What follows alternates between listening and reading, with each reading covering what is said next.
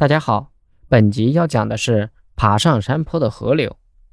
沙山的形成有水成说和风成说。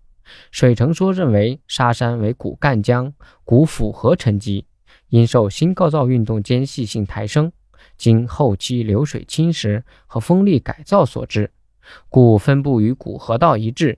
风成说则认为，在末次冰期海冷时代，形成于长江中下游地带。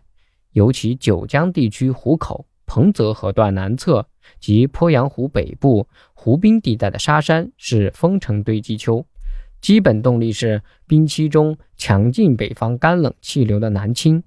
长江中下游水位与鄱阳湖水位下降而出露的大片河湖滩地，为风城沙丘的形成提供了物质来源。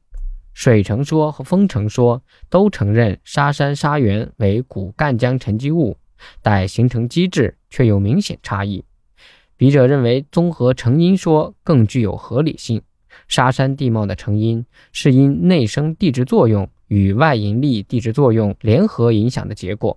这是因为鄱阳湖是自我国汉代以来，由湖口自北而南由小到大，在鄱阳湖盆地中逐渐扩展形成的。在此之前，鄱阳湖盆地接纳赣江、府河等河流的沉积。水成说重要的依据是沙物质来源于古赣江河流沉积，至今在沙山的沉积剖面上，我们能清晰地观察到河流沉积构造等重要痕迹。河床沙上升到目前的高度，很大一部分功劳要归属于鄱阳湖区内引力地质作用，新构造运动逐渐抬升。鄱阳湖第四纪以来断块盆地作用十分明显。在都昌和新子两侧的沙山基底地层呈现非对称特征。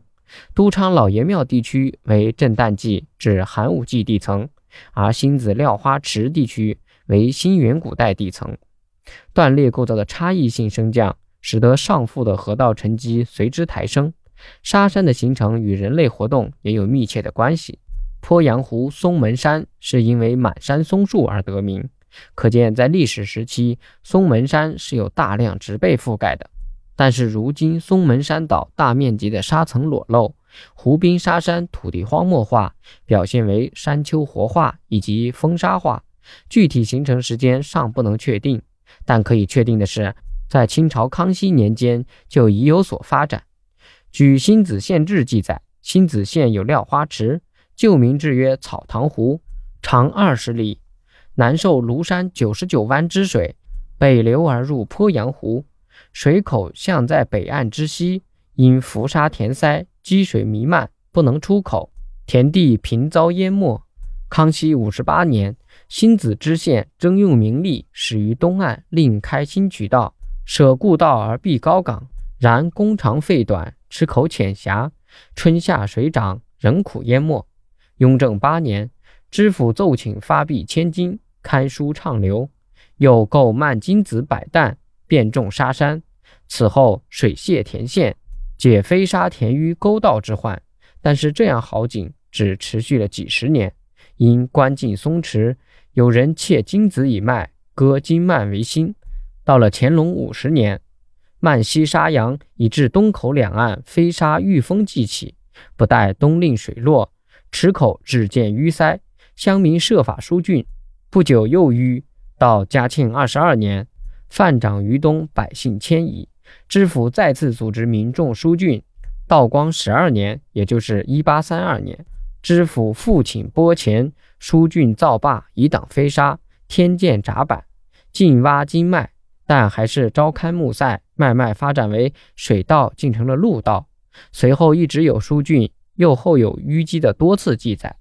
由于人为破坏和自然流水侵蚀，破坏了沙土层上部的粘土层和植被层，使得沙层直接暴露。这时候，风的威力就开始显现，在失去保护层的沙层面前肆意威临，不断改造沙山。